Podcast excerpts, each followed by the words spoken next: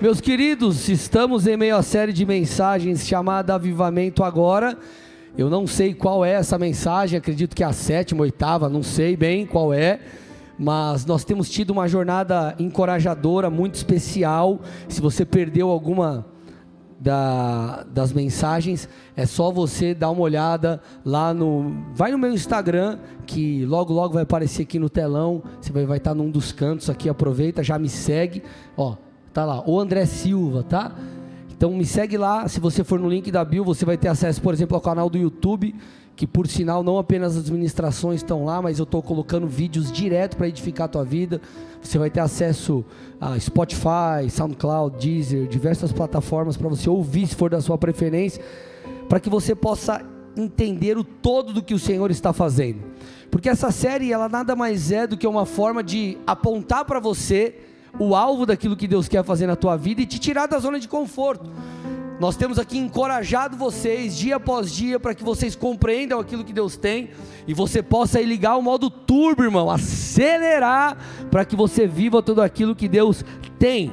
E além de tudo isso, eu sempre me preocupo com como comunicar a vocês, de, de alguma forma trazer algo prático para que a gente possa de fato viver isso no nosso dia a dia. Na última mensagem, domingo passado, eu comentei com vocês sobre a dinâmica de Satanás, como ele age contra nós, tentando nos roubar, tentando atacar nossa alma, tentando impedir que a vontade de Deus se cumpra no tempo estabelecido pelo Senhor.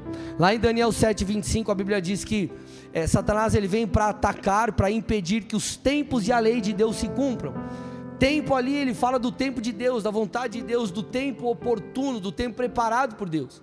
E leis ali falam sobre decretos. Então existem decretos de Deus nas nossas vidas. Existem promessas que Deus estabeleceu um tempo específico para se cumprir. E o texto afirma que Satanás ele trabalha para que isso não aconteça. Então nós precisamos aprender a lidar, aprender a guerrear, entender que nós estamos numa batalha pela nossa fé. E hoje eu quero dar continuidade à palavra falando né, ao tema ali, a dinâmica do que nós falamos no domingo, falando sobre uma outra ferramenta que Satanás usa para nos paralisar, que é o medo. Medo. Olha para o irmão do seu lado e pergunta assim para ele: Você está com medo de alguma coisa, irmão? Você vai aprender hoje a lidar com o medo, à luz das Escrituras. Por isso que o nome da mensagem está ali no cantinho. Olha lá, o antídoto do medo. O antídoto do medo é a coragem, irmão. Então hoje você vai aprender o que a Bíblia diz sobre isso. Mas para a gente começar do começo, bem bonitinho, fundamentando coisas, a gente precisa definir o que é medo. Se você der um Google ou abrir, se você tem ainda na tua casa um dicionário Aurélio físico, e você abrir, procurar pela palavra, por exemplo, medo, você vai ver que uma das definições de medo é a inquietação provocada pela possibilidade de um insucesso. Eu vou repetir: uma das definições de medo é uma inquietação que é provocada pela possibilidade de um insucesso, pela possibilidade de você não chegar lá, de você não viver as promessas de Deus, de você não alcançar aquilo que Deus disse que você alcançaria. Então, como nós, ou quando vivemos passamos por isso, nós sentimos medo. E querido, ao longo da minha vida, assim como ao longo da sua vida, você precisou encarar de frente, cara a cara, o medo por muitas vezes. Eu lembro de alguns anos atrás, foi durante a gestação da, da, da pequena Tassi. Nós, a pastora teve um sangramento e a gente correu para o hospital. E o que foi difícil para nós foi porque a gente já tinha perdido um bebê. Então, quando ela começou com sangramento, veio, voltou na nossa mente aquela coisa: meu Deus, será que a gente vai perder o neném? Será que vai perder o neném? E a gente foi correndo para o hospital. Enfim, no final das contas, deu tudo certo. A Tacinha está aí tocando terror, né? Mas em meio a tudo isso, nós precisamos o que, gente? Dar um comando para nossa alma e declarar, decretar a nossa esperança num Deus que é fiel. Vocês estão aqui ou não? Um outro momento desafiador para nós, falando agora é, é, é, ao que nós vivemos, em meio ao que aconteceu de 2020 para cá, é, essa, esse fechamento de igreja em virtude da, dessa medida sanitária, enfim, é, queridos, eu como pastor da igreja, a gente teme, cara, como que vai fazer? Vai ficar fechado? Quanto tempo? Como que vai ser? E os irmãos e as pessoas não podem ir para a igreja, estar tá congregando, como que vai ficar? Enfim. Então eu precisei, assim como vocês precisaram, assim como os muitos líderes aqui precisaram, enfrentar o medo. E em meio a essas circunstâncias que eu citei, é, eu precisei praticar, fazer uso da minha fé e depositar a minha esperança em Deus. E por que, que eu estou contando isso para vocês? Porque, gente, sentir medo não significa que você é alguém fraco emocionalmente. Me escute. Sentir medo não significa que você é alguém fraco emocional, emocionalmente ou alguém que não confia em Deus. Vou repetir: sentir medo não significa que você é alguém fraco emocionalmente ou que você não confia em Deus. Sentir medo, irmão, sentir o frio na barriga, o medo em uma certa medida é normal. Agora, quando o medo ele torna-se uma intimidação, quando o medo te paralisa, quando o medo impede você de fazer uso de sua fé, aí está o problema. Quando o medo ele avança e toma conta do seu coração, quando ele grita mais do que a esperança que você tem em Deus e a fé que você tem no Senhor, aí nós encontramos um problema. Então, como eu disse, sentir frio na barriga, sentir medo, isso é natural. Imagina, chegou lá, você recebeu uma oportunidade, é, talvez ali de, de, de, um novo emprego, e esse emprego você vai ganhar mais, só que aí de repente você foi lá, você estava na CLT, CLT, registrado, tudo bonitinho, e você saiu para você ser PJ, e você fala, vixe, cara, agora ó, é, o cara pode mandar embora qualquer hora, não vou ter essa segurança, mas você decidiu encarar, você vai, mas você vai às vezes com frio na barriga, como que vai ser? N perguntas. Só que o que, que te leva a avançar é a tua esperança em Deus, é o teu desejo de ir além. Então esse medo é um medo natural que você superou. O problema é quando o medo governa o seu coração. O problema é quando você deixa de dar passos de fé. O problema é quando você deixa de fazer o que Deus te pediu por causa do medo. Vocês estão aqui ou não, gente? Sim ou não? O que você precisa é, por meio da fé, por meio do conhecimento no Senhor, do Senhor tomar ali as rédeas da sua vida. Você não pode ser governado pelo medo. Porque, gente, quando nós falamos de avivamento, quando nós falamos de rompimento, quando nós falamos de ir além, isso vai exigir de mim e de você passos diferentes. Se você quer viver o que você nunca viveu, você tem que fazer o que você nunca fez. Concorda comigo ou não? Não, eu quero ficar magrinho, shapeado, perder 10 quilos. Mas o que você quer fazer? Continuar comendo pizza, bolacha, traquinas, salgadinho, duas garrafas de coca por dia de 2 litros. Entendeu, irmão? Não vai dar certo. Você não vai ficar shapeado, você vai ficar com uma montanha na, aqui. Então, se você quer viver o que você nunca viveu, você tem que fazer o que você nunca fez. Pode dar um amém por isso? Agora, isso envolve você caminhar por aquilo que você vê ou melhor, não por aquilo que você necessariamente enxerga com os seus olhos naturais, mas por aquilo que você crê. Por isso que Paulo dá uma chave para mim e para você, 2 Coríntios 5, 7, porque nós andamos por fé e não pelo que vemos, e fé diz respeito a não uma coisa, mas a um Deus. Você tem fé em um Deus que prometeu. Então, porque você crê na palavra que ele liberou, você não é refém do medo, você não é refém das circunstâncias, você não caminha por aquilo que está diante dos seus olhos, mas você caminha pela palavra, você anda sobre a palavra, você vive o impossível por causa de Deus. E isso envolve você vencer, você superar o medo. Gente, o medo, ele é um sentimento genuíno. O que não pode acontecer é você ser governado por ele. Então você tem que olhar e falar, cara, peraí, eu estou dando um passo para trás na minha vida, por exemplo, profissional, por quê? Será que é porque é o mais sábio? Ou é porque eu estou com medo? Eu não estou avançando por quê? Porque realmente eu vou dar um passo maior do que a perna, que vai além da fé, é falta de sabedoria, ou porque eu estou com medo? O medo não pode governar a sua vida, quem governa a sua vida é Deus. Tem gente que tem um aval do Senhor, mas não mergulha de cabeça por causa do medo. E sabe qual é o resultado disso? A ausência de rompimento, irmão, a ausência de multiplicação. Como que Abraão seria pai de multidões e veria o impossível, se ele não tivesse dado o passo, se ele não tivesse ido além das circunstâncias e tivesse apegado a uma palavra. Agora, quando você sabe o que Deus tem, quando você sabe quem Deus é, você supera o medo e você se torna alguém persistente, incansável e que caminha em direção às promessas. Gente, quando eu saí do banco, eu era gerente de pessoa jurídica numa instituição financeira, eu estava prestes a ser promovido, estava dias bons, ótimos.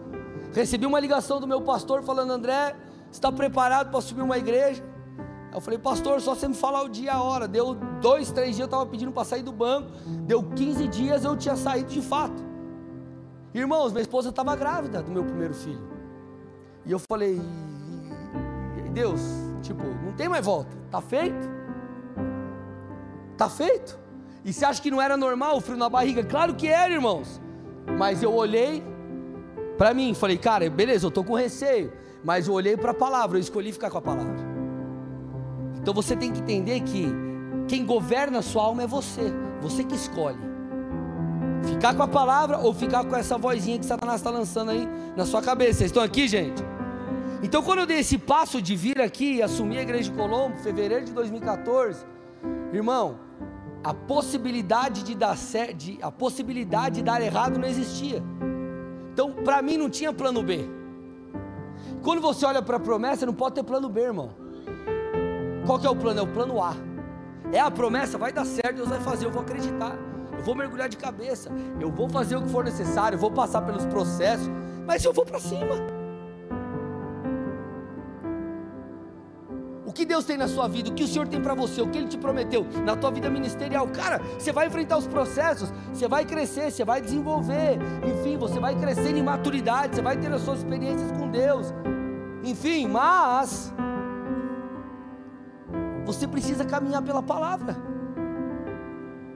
O problema é que as pessoas elas querem saltar do começo para o final e elas querem ser grandes antes de crescer. Você já viu alguma coisa ser grande nascer grande, não tem que nascer, nem planta nasce grande, irmão. Então você tem que dar os passos, você tem que crescer, você tem que desenvolver-se, você tem que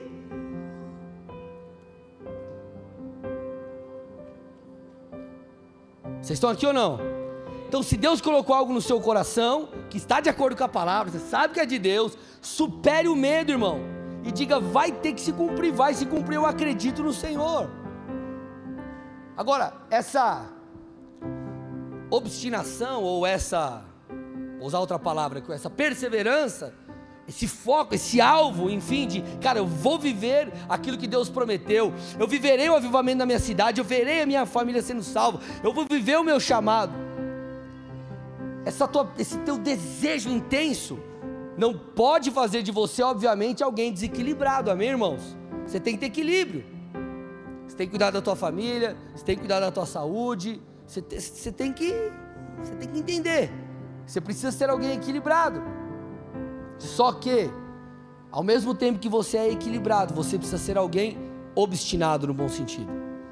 Você precisa manter os seus olhos fixos no alvo e dizer: Eu vou superar o medo e eu vou além.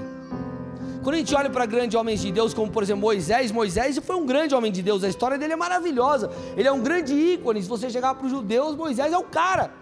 Mas quando Deus chama Moisés, você acha que Moisés prontamente falou: Senhor, eis-me aqui, estou preparado para voltar ao Egito e derrotar Faraó. Eu sou o cara, Deus, sou eu mesmo. Ainda bem que o Senhor me escolheu, porque se escolhesse outro, não ia dar conta.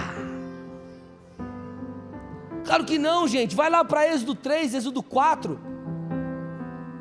Olha que interessante. Deus falou assim para Moisés: Moisés, eu vou enviar você lá para o Faraó para que você liberte meu povo do Egito. Olha, olha o que Moisés disse. Passa o versículo aí. Quem sou eu para ir a Faraó e tirar o, do Egito os filhos de Israel? Ó, já, já começou tremendo. Ih, Deus, quem sou eu? Deus, você escolheu o cara errado. Aí Deus diz assim: Moisés, eu vou estar com você. Este será o sinal de que eu enviei. Depois que você ter tirado o povo do Egito, vocês adorarão a Deus nesse monte.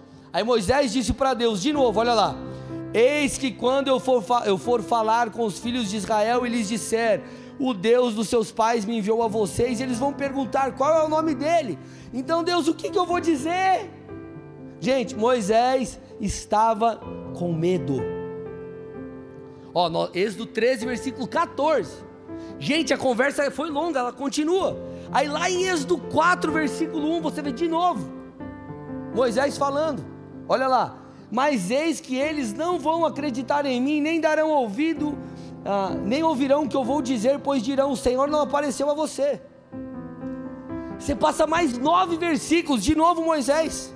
Ah, Senhor, eu nunca fui eloquente, nem no passado, nem depois que falasse ao teu servo, pois sou pesado de boca e pesado de língua.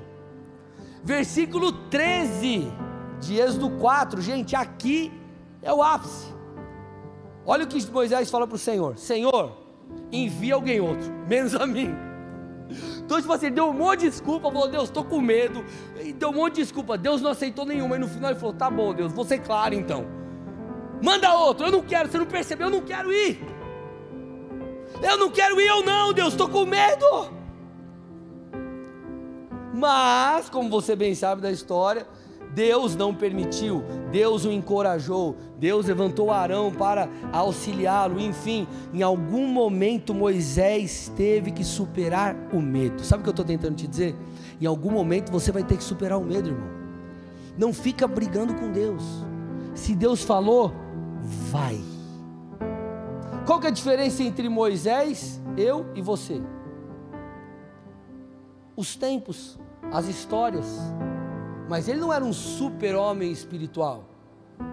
Nós temos hoje o Espírito Santo, nós podemos ter a convicção de muitas coisas que Deus fala comigo e com você. Talvez Deus não tenha aparecido para você numa sarça como apareceu para ele, mas nós temos algo que muitos não tinham no Antigo Testamento, que é o Espírito de Deus habitando em nós, falando conosco: vai filho, eu estou contigo. Então o problema é que muitas vezes nós nos tornamos refém do medo. Então quais são os seus medos? Medo de acreditar num chamado e a coisa não dar certo, medo do, de, de, sei lá, montar um negócio e a coisa não rolar, medo de se frustrar, medo, enfim, de não ser usado por Deus. Você precisa entender que o rompimento, o viver a promessa, está além do medo, você tem que encarar o medo. Escute o que eu vou te dizer: se esquivar do medo não é uma opção. Porque as pessoas elas querem assim, imagina, a, a, a, a promessa de Deus está lá do outro lado. E aqui existe o medo. Ao invés de você encará-lo, você quer desviar do medo. Irmão, não tem como, você tem que olhar para aquilo e encarar. Davi teve que encarar Golias. Moisés teve que encarar o faraó. Pedro teve que encarar as águas. Jesus teve que enfrentar a cruz. E você quer viver as promessas sem encarar os seus gigantes? Não tem como, irmão. Então a promessa ela está além do medo. Então o que eu quero te encorajar, meu irmão? Se está difícil, vai para a presença e fala: Deus, eu estou me sentindo assim, eu estou me sentindo assado, Deus, estou com medo, Deus está difícil, Deus, me dá a tua mente, eu tenho a mente de Cristo, me dá a tua maneira de pensar em relação a isso, Deus, me dá o teu coração, eu quero entender a tua vontade e eu quero ir além daquilo que está batendo na porta do meu coração. O problema, gente, é que é, nós queremos lutar uma guerra é, que, que deve ser lutado através de armas espirituais com armas naturais. E nós nos esquecemos que nós temos um Deus ao nosso favor. Olha o que o salmista diz, Salmos 34, 4. Deus está falando com alguém aí ou não?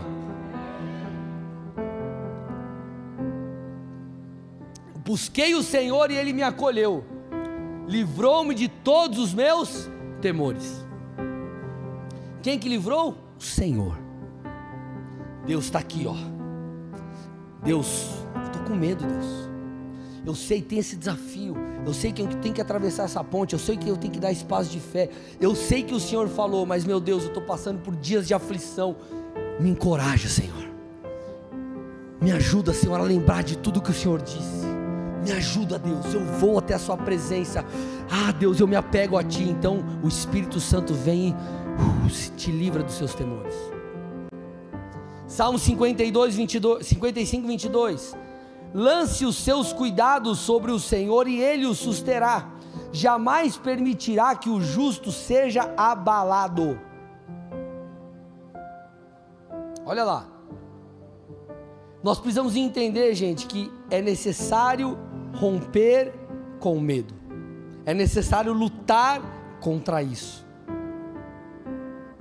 Não adianta você se esquivar, você tem que passar por cima do medo, você tem que atropelar o medo, você tem que ultrapassar o medo, você tem que transpor o medo, você tem que vencê-lo.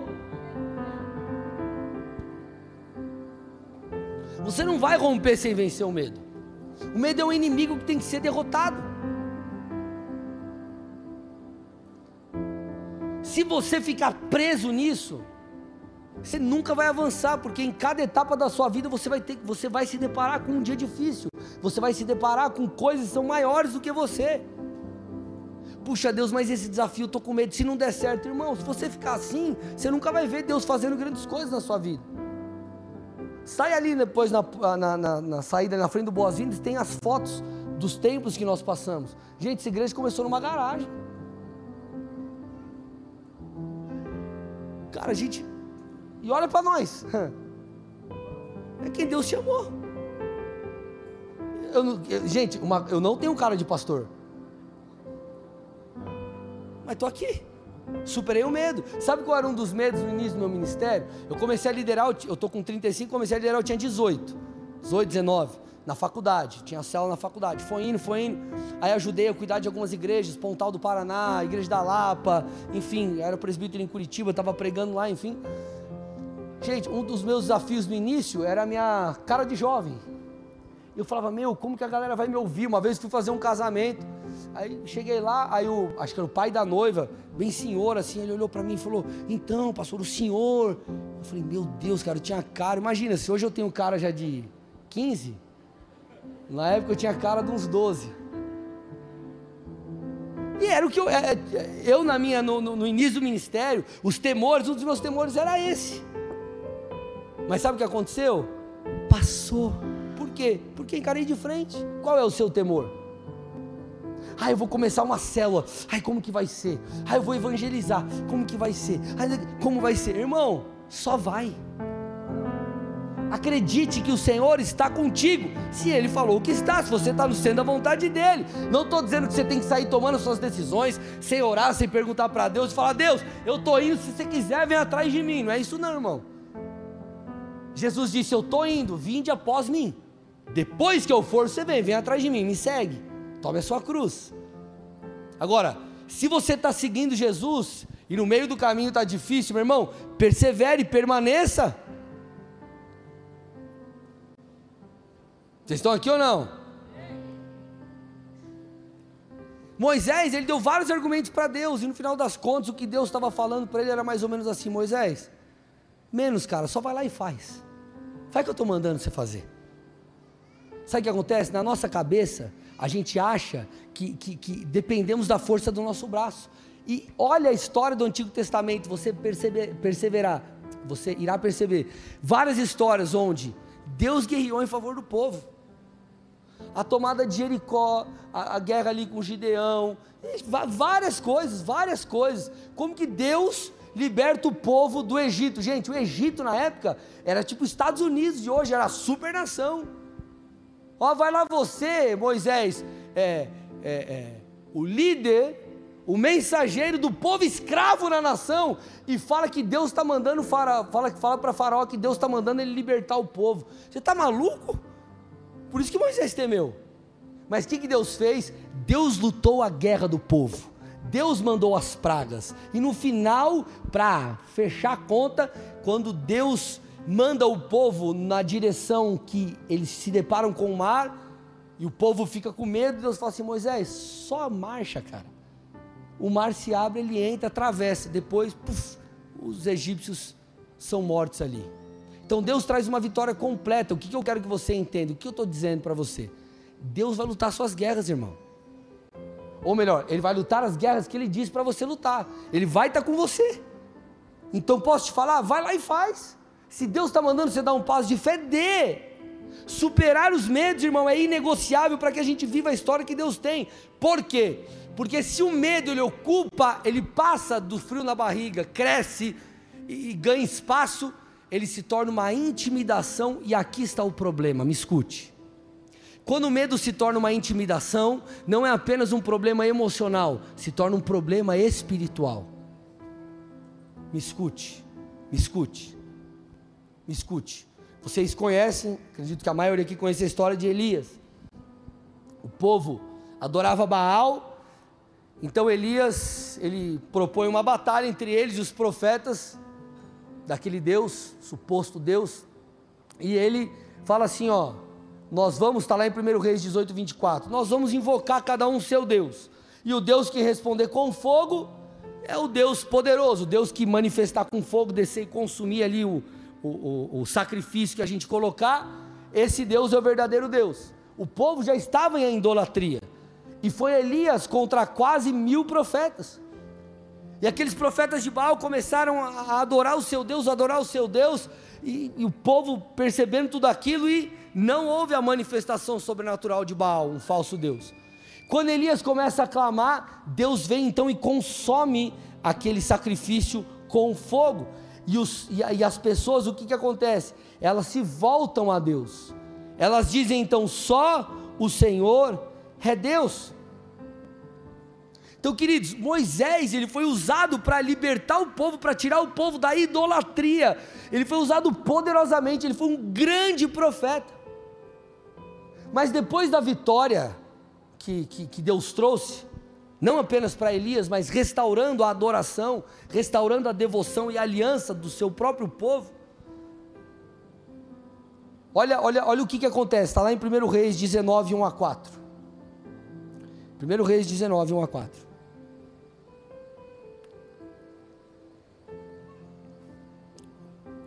Acabe contou a Jezabel tudo que Elias havia feito e como havia matado todos os profetas à espada. Então Jezabel mandou um mensageiro a Elias para dizer-lhe: Olha lá, gente, que os deuses me castiguem se amanhã a estas horas eu não tiver feito com a sua vida o mesmo que você fez com a vida de cada um deles. Elias ficou com medo. Levantou-se e para salvar a sua vida se foi e chegou a Berseba, que pertence a Judá e ali ele deixou o seu servo. Ele mesmo, porém, foi para o deserto caminhando um dia inteiro. Por fim, sentou-se debaixo de um zimbro, sentiu vontade de morrer e orou: Basta, Senhor, tira a minha vida, porque eu não sou melhor do que os meus pais. Um grande profeta derrotou quase mil profetas de Baal. Depois vem Jezabel. A Jezabel, ela mesmo fala assim: ó, manda um recado para esse camarada aí, que eu vou acabar com ele. Se até amanhã não acabar com ele, epa, vou acabar com esse cara aí. Dá um recado para ele. O que, que Elias faz? O texto mostra: Elias foge. Seria natural ele sentir um frio na barriga, mas se ele se lembrasse do que Deus havia acabado de fazer, ele ia falar: Ei, o Deus que me livrou dos profetas de Baal, vai me, vai me livrar dessa mulher aí, do cão aí. Só que o que acontece, irmão? Ele deixou o medo tomar conta e governar. Então, olha lá, gente, ele caminhou, foi para o deserto, caminhou o dia inteiro, sentou debaixo de um zimbro, sentiu não apenas a vontade de morrer, mas ele podia ter orado: Senhor, eu estou com essa vontade, mas tira de mim. Por favor, não, ele se entregou, ele falou: Basta, Senhor, tira a minha vida. Você precisa entender, meu irmão, quando o medo ele toma conta, ele se torna uma intimidação, ele se torna uma prisão não apenas emocional, mas espiritual. E aí você tem um problema. Aí você vai ter que começar a lidar com um espírito, que é um espírito de intimidação.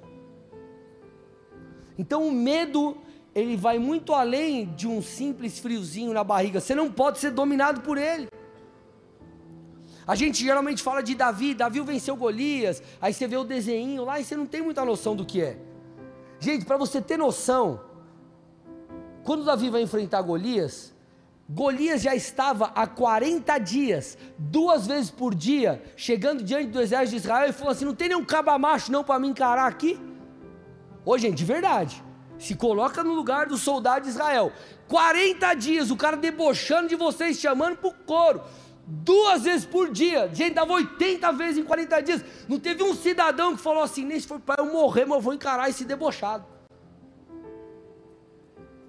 Agora, por que, que ninguém foi? Sabe por que, que ninguém foi? Porque Golias, gente, Ele tinha quase 3 metros de altura. 3 metros de altura. A couraça dele, couraça, armadura aqui na frente, pesava 60 quilos. Quem aqui tem 60 quilos ou menos? Levanta a mão. Era você montado no peito de Golias.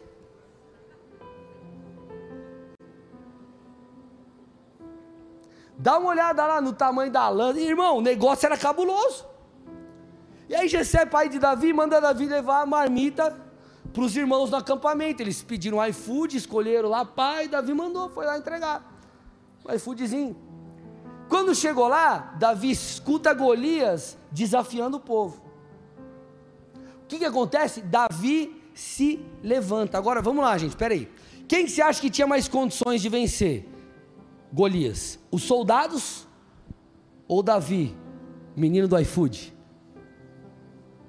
Os soldados. Agora, por que que Davi venceu? Porque ele acreditou que o Senhor ia à sua frente. Eu acho que você não está entendendo o que eu estou te falando. Deus, Ele sabe das suas limitações mas sabendo das suas limitações, Ele te escolheu e Ele vai te capacitar para que a glória seja dele quando Ele cumprir aquilo que Ele prometeu. As pessoas vão olhar e vão falar, mas vocês, vai falar, sim, eu. Mas cara, você não tinha condições. Não tinha mesmo, mas Deus me capacitou, isso é para a glória dele. Talvez você esteja vivendo uma fase onde você está diante do seu gigante. Eu te pergunto, você vai se comportar como Davi ou como soldados? O segredo de Davi foi a sua fé, não foi a sua estratégia. Não que as estratégias não sejam importantes, elas são, elas são fruto da sabedoria divina, você tem que buscar. Só que eu quero que você entenda que superar o medo diz respeito a conhecer o Deus que te prometeu. Por que, que uma criança ela vem e pula numa piscina e a criança é pequenininha, não sabe nem nadar, não está com boia, não está com nada, mas pula no colo do pai? Porque ela conhece o pai e sabe que o pai vai protegê-lo. A Bíblia diz que nós temos que ser como crianças. Sabe o que acontece, irmão? Quando a gente cresce, a gente enfrenta batalhas, desafios da nossa vida, toma soco na cara, enfrenta momentos difíceis. E sabe o que acontece? A gente começa a caminhar como alguém que olha para as circunstâncias ao invés de olhar para o pai. Se você olhar para o pai, você vai falar: Cara, meu pai mandou pular, ele vai me segurar, ele vai me sustentar. Agora você está olhando e está falando, não, mas puxa, veja bem, peraí, as circunstâncias. Olha lá atrás, eu tive uma experiência negativa. E às vezes aquela experiência que você teve, irmão, foi a experiência que deu o cara no muro, porque você não ouviu Deus. Ah, mas eu ouvi Deus e deu errado. Tudo coopera para o bem daqueles que amam a Deus. Essa situação vai cooperar, você vai aprender, você vai crescer, enfim. Agora, olha para o pai, irmão. Acredita no pai. O pai está on. Então, sabe qual que é o antídoto para o medo? A coragem. Escute, se você não tiver coragem para dar os passos e fazer aquilo que tem que ser feito, você jamais vai viver a totalidade daquilo que Deus tem para você. Quando Golias olhou para Davi, olha o que ele disse. Eu estou indo para o final da mensagem. Olha o que, olha o, que o filisteu falou para Davi. 1 Samuel 17, 42 a 44. O filisteu olhou e vendo Davi o desprezou, porque era apenas um moço ruivo de boa aparência. O filisteu disse a Davi: Será que eu sou um cachorro para que você venha contra mim com pedaços de pau? E pelos seus, e pelos seus deuses, o filisteu amaldiçoou Davi. E disse mais a Davi: Vem aqui, e eu darei a sua carne às aves dos céus e aos animais do campo. Olha o espírito de intimidação tentando intimidar Davi. Porque ali, gente, era mais do que uma simples guerra. Nós estamos falando de uma dominação que traria questões espirituais, consequências espirituais. Mas olha o que Davi disse, versículos 45 e 46. Davi, porém, disse ao filisteu: Você vem contra mim com espada, com lance e com escudo. Então ele está dizendo: ó, Você vem contra mim com a sua capacidade, com a sua habilidade, com a sua força, com aquilo que você tem realmente. Aí ele diz: Eu, porém, vou contra você, em nome do Senhor dos Exércitos, o Deus do exército de Israel a quem você afrontou. Então ele está falando: Você vem lutar contra mim, achando que é uma guerra puramente natural? Não, eu sei que essa é uma guerra espiritual, e eu vou contra você em nome do Senhor. E aí ele diz: Hoje mesmo o Senhor Ele não disse que ele faria. O Senhor entregaria, entregará você nas minhas mãos. Eu o matarei e cortarei a sua cabeça, e hoje mesmo darei os cadáveres do arraial dos filisteus, as aves dos céus e as feras da terra. E toda a terra saberá que há Deus em Israel, e de fato foi isso que aconteceu. Agora eu te pergunto: será que você, diante dos medos, tem permitido que o espírito de intimidação tome conta de você? Ou você tem olhado com coragem e dito: Ei, você não vai me dominar? O Senhor me deu uma palavra, eu vou avançar. E será que você, com toda a fé, tem emitido decretos como nós temos aprendido? Senhor, eu vou sucumbir diante disso. Eu vou lutar, eu sei que o Senhor está comigo, eu vou encarar, eu vou dar passos de fé, e eu creio que o Senhor irá mover na minha vida. Então eu estou aqui nessa noite para te dizer: supere os seus medos, supere os seus medos. Em nenhum momento, meu amado e minha amada, Jesus disse que teríamos uma, uma vida isenta de dores. Falei sobre isso no domingo passado. Mas Ele prometeu estar conosco em todo o tempo. Agora vamos lá. Quando a gente olha para esse texto, Jesus falando, não, eu vou estar com você até o fim. Nós pensamos no que? Ah, Jesus vai estar lá para me consolar. Ei, vai além disso. Quando Jesus diz eu estarei com você, é como se ele dissesse: eu vou batalhar suas guerras. Eu vou dar a você a sabedoria que você precisa. Eu vou, dar, eu vou dar a você graça. Eu vou te ajudar a crescer em fé. Eu estarei com você. Então o Senhor está dizendo: Ei, quando eu digo que eu estarei contigo, eu estou afirmando: você terá tudo que você precisa. Só faça a sua parte. Escute, entenda algo.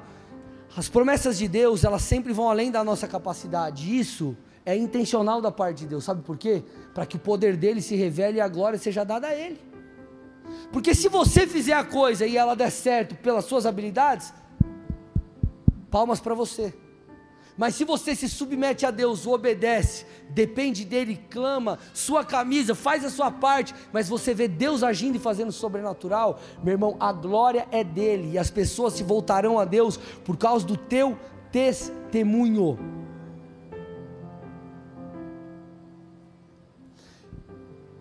Deus nos dará sabedoria em todas as coisas. Só que muitas vezes a sabedoria divina será, sabe o que? O Senhor falando, faça isso. Aí você vai falar, mas Deus, é, parece circunstâncias estão dizendo não. Deus está dizendo, faça isso que eu estou mandando. Vai na minha. Vai na minha.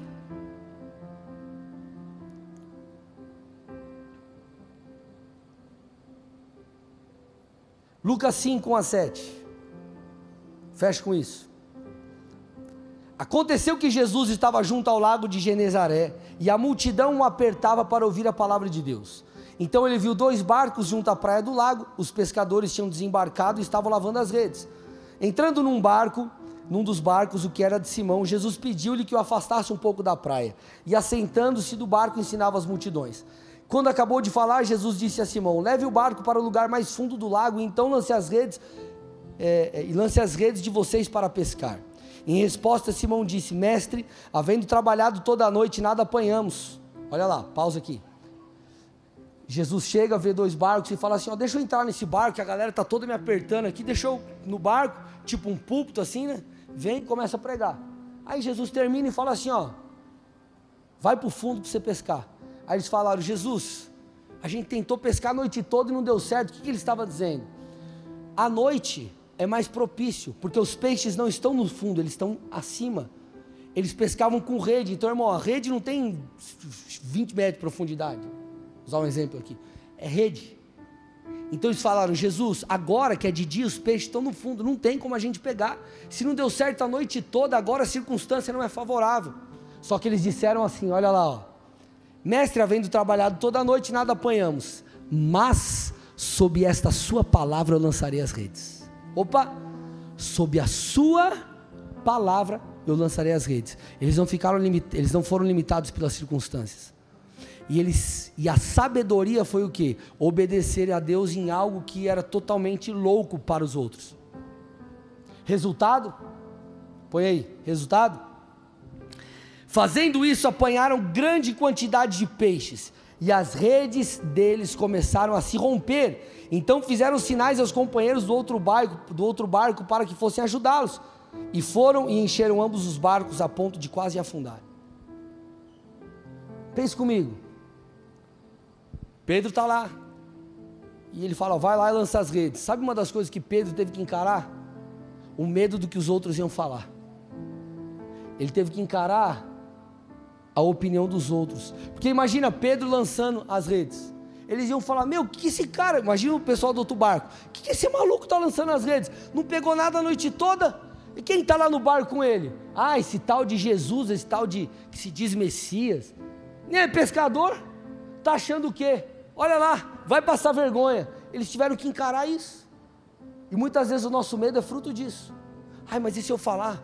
Ai, se eu me posicionar? Ai, se eu, se eu fizer isso? Ai, se eu der espaço de fé? O que, que minha família vai falar? O que, que os outros vão dizer? Ei, meu irmão, só obedece a Deus.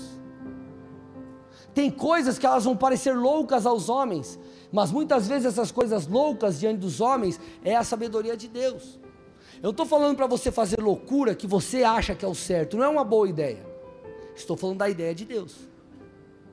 Como você descobre? Orando, buscando a Deus, tendo intimidade com o Senhor. Então o Senhor falou: lança as redes diante da impossibilidade, vá contra o seu medo, lute, lute contra aquilo que os outros vão falar. Não importa o que importa é que eu estou dizendo, o que importa é aquilo que eu estou falando. Talvez você entrou aqui está meio em cima do muro. Eu venho para cá, eu vou para lá. Será que eu sigo Jesus? Mas e isso e aquilo e aquilo outro, meu irmão, pula para o lado de Jesus. Se envolve, se entrega. Vença o medo. Não tem problema você sentir o frio na barriga. Agora, você tem que se lançar. Você tem que se lançar. E é o que nós temos feito aqui. Quantos aqui hoje não são líderes de célula e frutificam?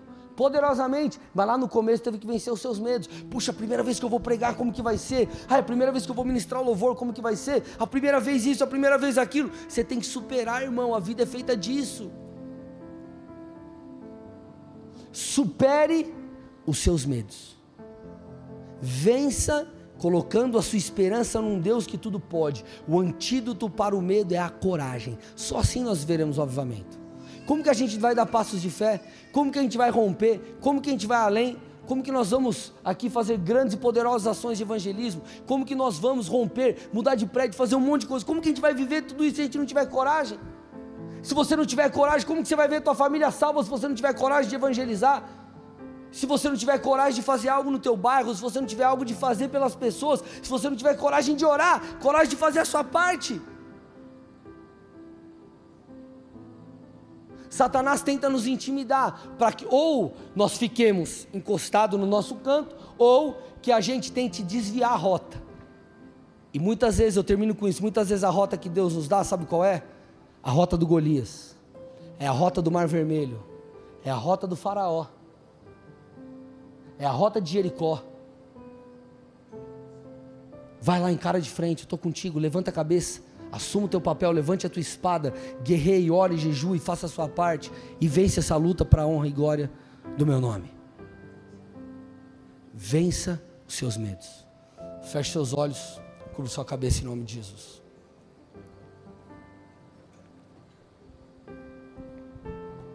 Eu quero aqui fazer duas orações. A primeira é por você que está visitando essa igreja pela primeira vez. Ou quem sabe você já até veio outras vezes aqui, mas você nunca teve encontro real com o Senhor. Quem sabe você está aí nos assistindo pela internet, está na mesma situação. Eu quero, eu quero te dar a oportunidade de você ter um encontro com Jesus. Em novembro de 2003, eu estava num culto na Bola de Neve Sede em São Paulo. Foi a convite de um amigo. A palavra mexeu tanto comigo e naquele dia, o pastor fez a mesma pergunta: Você quer entregar a tua vida a Jesus Cristo? Naquele dia, irmão, eu, eu, eu algo mexeu dentro de mim. Eu, eu disse: Senhor, eu, eu, eu quero entregar minha vida a Ti. Eu lembro que naquele culto eu repeti uma oração, minha vida nunca mais foi a mesma. Quando a palavra é pregada, a fé é gerada. Então, mediante a pregação do Evangelho, mediante a pregação da palavra de Deus, fé é gerada no seu coração. E esse é um ponto, é um ponto de conexão entre você e Deus. O que, que a gente tem que fazer? Responder a isso. Entrar no reino de Deus, ter um encontro com Jesus, isso passa basicamente por duas coisas. A primeira, por crer nele. Acreditar que Jesus veio ao mundo, morreu numa cruz, mas ressuscitou e está vivo, morreu por, pelos meus pecados. E segunda coisa, é fruto de arrependimento, de você olhar para a sua vida e falar: Deus, eu sei que eu sou pecador e eu preciso de salvação.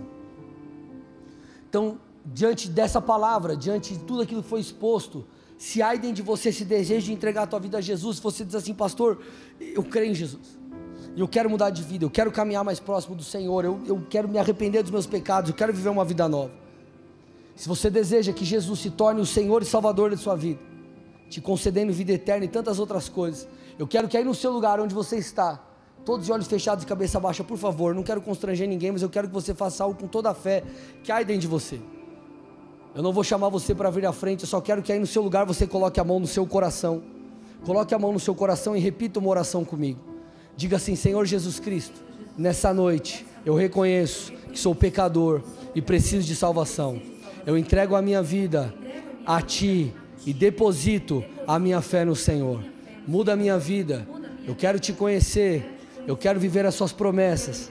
E eu peço que a partir de hoje algo novo aconteça que eu viva a história do Senhor para a minha vida e que o teu nome seja glorificado através da minha vida, em nome de Jesus.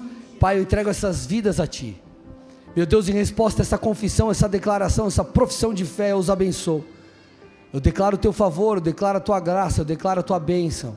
Eu peço que o Senhor os encha com Teu Espírito, que o Senhor arranque todo medo, que eles sejam, Pai, que eles se conectem com outras pessoas que irão ajudá-los nessa jornada, que eles possam te conhecer, que eles possam se aproximar de ti. Eu libero o teu favor sobre cada área da vida deles.